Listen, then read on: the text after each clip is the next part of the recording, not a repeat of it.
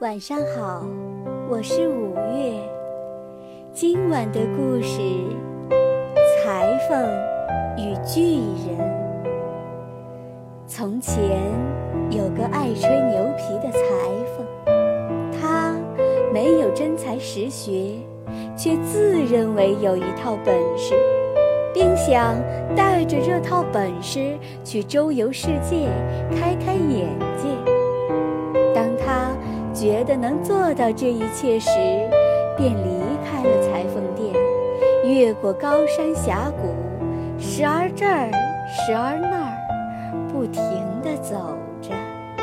一次，他在途中看到有一座高山，高山后面耸立着一座高塔，直插云霄。奇怪，裁缝叫道。那是什么呀？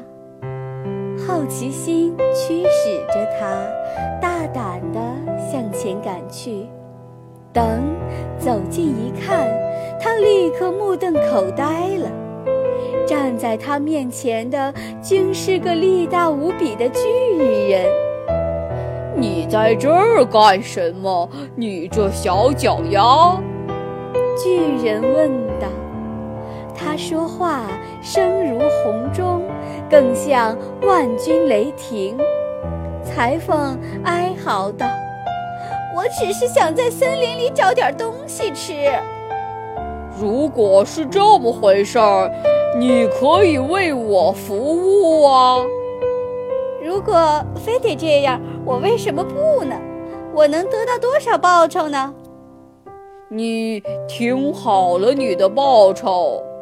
按天付报酬，一年三百六十五天，今年是闰年，再加一天，如何呀？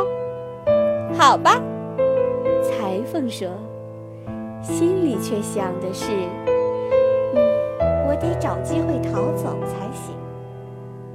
听到这儿，巨人说：“去吧，小妖精，给我打罐水来。”难道我不能把井和泉水一并带来吗？裁缝问完，便拿着水罐去打水了。什么？还能把井和泉水带来？巨人摸着胡子叫道，因为他有点傻头傻脑，并且开始害怕起来了。那家伙可不是个等闲之辈，他体内有种曼德拉草，小心啊，老汉斯，他可不是你的仆人。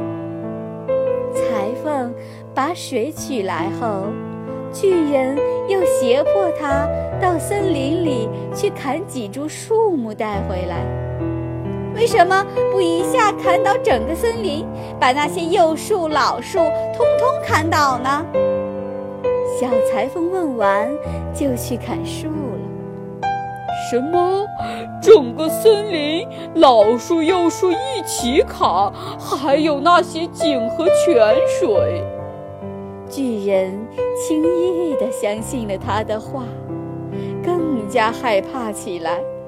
哎呀，他可不是我的仆人哦！